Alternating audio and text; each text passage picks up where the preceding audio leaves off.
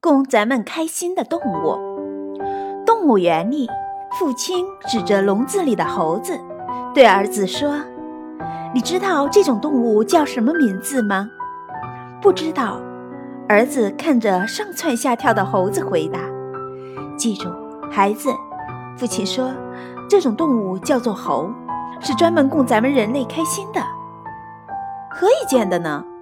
儿子问。“不信你瞧。”父亲说着，从提包中摸出一颗花生，朝笼子里的大猴背后扔去。只见大猴急转身，略一迟疑，却用嘴接住，然后再用爪子从嘴里取出来，剥开吃掉。显得很滑稽，儿子笑起来说：“真有意思。”父亲也被大猴的举动逗得很开心，便来了兴致，又将另一颗花生扔了进去，还是扔向大猴身后的地方。大猴故伎重演，转身跳起来，用嘴接住，用爪子取出剥开，放进嘴里。父亲受了鼓舞。便不断地扔，大猴便不断地这样接，接住吃掉，或给身边的小猴，直到一大包花生全部扔完了，父亲和儿子才恋恋不舍地离开。路上，儿子问父亲：“你为什么将花生扔到大猴的背后呢？”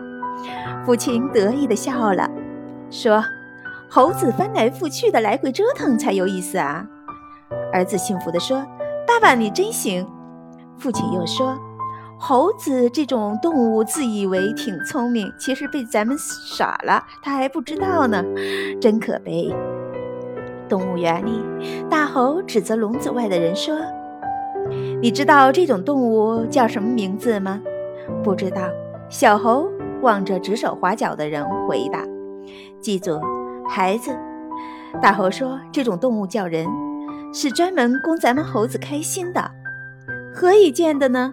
小猴问。不信你瞧。这时适逢有个大人往笼子里扔花生，扔向大猴背后。大猴急转身，略一失沉，用嘴去接住，然后再用爪子从嘴里取出，剥开吃掉，显得很滑稽。终于，那大人的一大包花生全部扔给了猴子。他们走后，小猴问大猴：“你为什么用嘴去接扔进来的花生？”大猴得意地笑了笑：“如果我用爪子去接，他们还会继续扔吗？”小猴幸福地说：“妈妈，你真行。”大猴又说：“人这种动物自以为挺聪明，其实被咱耍了，他们还不知道呢，真可悲。”有的人总觉得自己比别人聪明，自以为是，把别人当阿斗，经常卖弄自己的小聪明，以耍弄对方。要知道，聪明过了头就变成了愚蠢。没有人喜欢在别人面前出洋相。如果你非要逞强，想表现自己的聪明，结果只能是适得相反。